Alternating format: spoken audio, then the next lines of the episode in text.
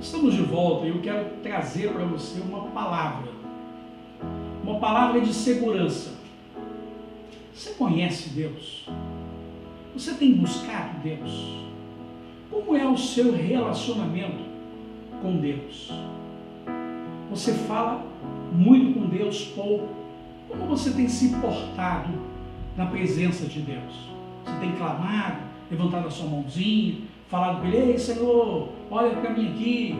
Como é que é esse relacionamento? Antes de entrar nisso, eu quero falar um pouco da sua vida em particular. Eu quero falar dos seus problemas, das suas dificuldades. Eu sei que todos nós temos passado neste momento um problema seríssimo, que é o problema que nós temos enfrentado de ter que ficar dentro de casa por causa dessa, dessa pandemia. Muita gente está preocupada, muita gente não sabe o que vai fazer.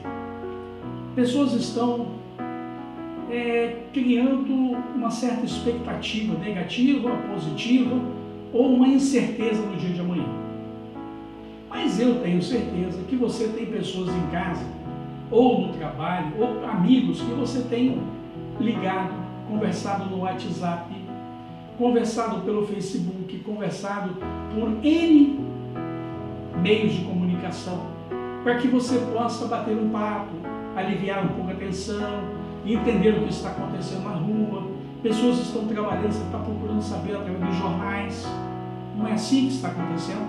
Pois bem, eu quero trazer uma palavra para você. Qual é o seu melhor amigo? Ou qual é a sua melhor amiga? Ou qual é aquela pessoa que você sempre tem ali conversado no pezinho de ouvido? Ou então telefonado, gastado seu tempo telefonando ou pedindo conselhos? Talvez você tenha essa pessoa. Talvez você não tenha. Talvez você tenha buscado em algum relacionamento de amizade ouvir mais do que perguntar. Maravilha. Eu estou com você e não há. Qual o nível de relacionamento você tem com essa pessoa? Você tem comentado quais eram os seus problemas, as suas dores?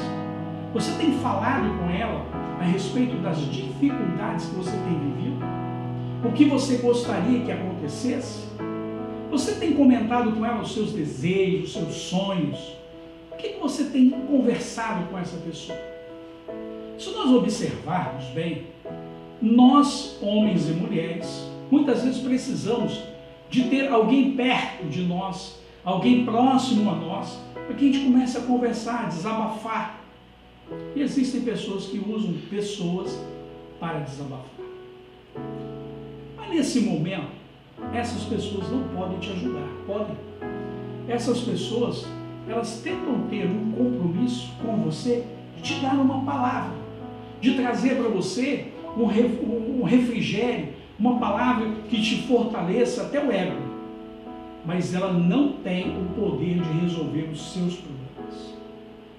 Usando esse argumento, eu queria chamar a sua atenção para que você comece a refletir onde você tem colocado os seus pensamentos, onde você tem colocado o seu pé como segurança como fortalecimento.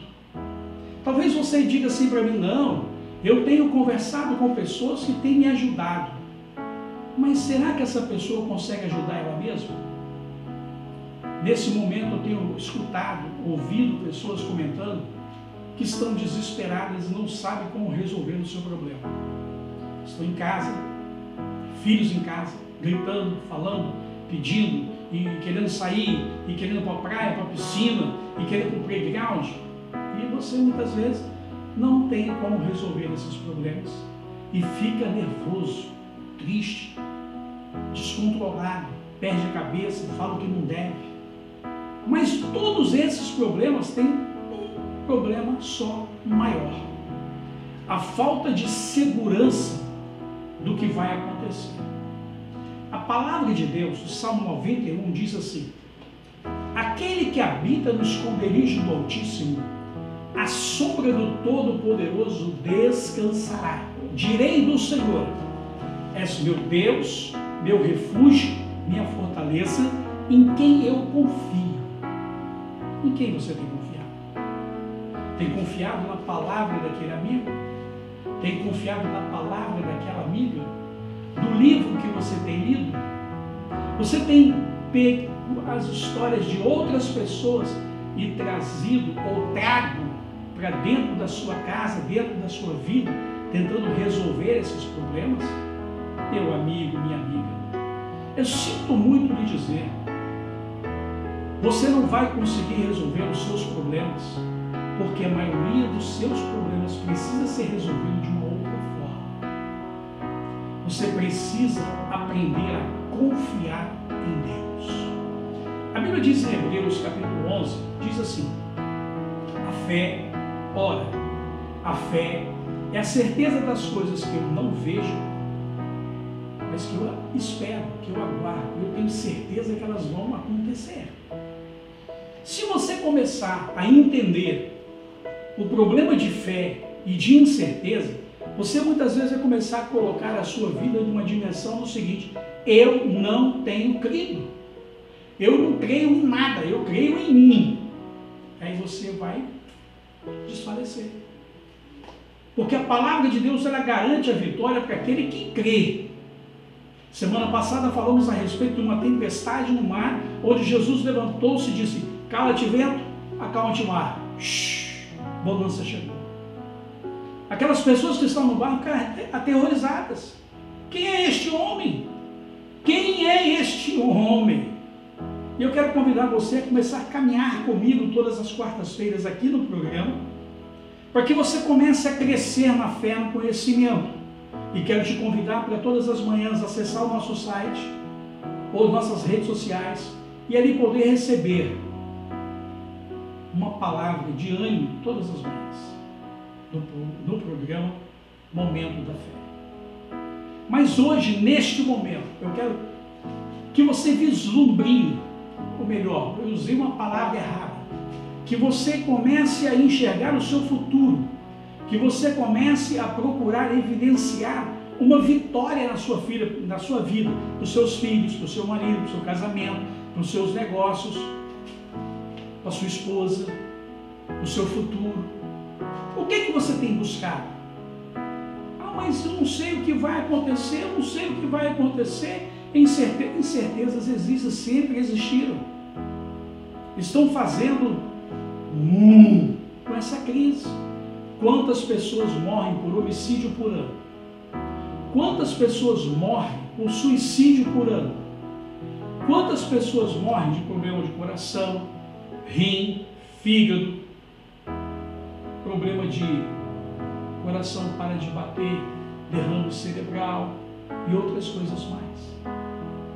Quando terminar essa epidemia aqui no Brasil, provavelmente nós vamos fazer uma contabilidade, vamos ver que muitas vezes estávamos preocupados demais. É lógico que precisamos lavar as mãos, precisamos ter um asseio, voltou da rua para casa, faça uma higienização, tome um banho, água e sabão. Eu vi na televisão o médico dizendo assim, não, tem que usar é, é, é, é álcool gel. Botaram o preço do álcool gel lá em cima. Quem é vai comprar o álcool gel? O pobre consegue comprar? Os desempregados conseguem comprar? Vamos parar com isso, gente. Água e sabão. Precisamos começar a ter uma consciência daquilo que é real. Água e sabão resolve. A palavra de Deus é real. E a Bíblia diz no livro de, no Salmos capítulo 91, verso 10: Praga nenhuma chegará até a tua tenda, mal nenhum chegará à tua tenda. Ou você aprende a confiar em Deus, ou então você viva sozinho. Deus não quer que você viva só, muito pelo contrário, nós estamos aqui para levar o amor de Deus a você. Estamos aqui para levar a palavra de Deus ao seu coração e dizer para você: ainda resta esperança. Pare, não prossiga. Pense no que eu estou falando. Certamente Deus poderá abençoar a sua vida. Deus poderá abençoar a sua casa, o seu coração, a sua mente. E certamente você receberá de Deus as bênçãos que você tanto precisa. Mas eu preciso que você comece a querer ter intimidade com Deus como você tem com aqueles seus amigos. Você pega o telefone e liga para um, fica uma hora conversando. Mas você não quer falar com Deus uma hora. Comece a investir no relacionamento com Deus. Comece a investir na leitura da Bíblia. Eu não sei ler Bíblia, nós vamos te ensinar dentro do nosso site. Vai ter um jeitinho lá para você aprender a ler Bíblia. O que nós precisamos é que você seja alcançado pelo amor de Deus. Que você seja coberto por esse amor de Deus. Que você receba a graça do nome de Jesus sobre a sua vida. Eu conheço muitos cristãos que dizem que são de uma denominação, de outra, mas estão longe de Deus. Não caminham próximos de Deus. Não têm uma vida aproximada de Deus. Não têm essa ligação com Deus. Então eu quero convidar você neste momento a parar, pensar, analisar, ver que você precisa de algo maior. Os aconselhamentos que os seus amigos, a, a mídia, os livros dão para você são muito pequenos, não alcançam resolver o seu problema. Eu quero orar por você. Nós vamos ouvir uma canção e eu volto orando por você.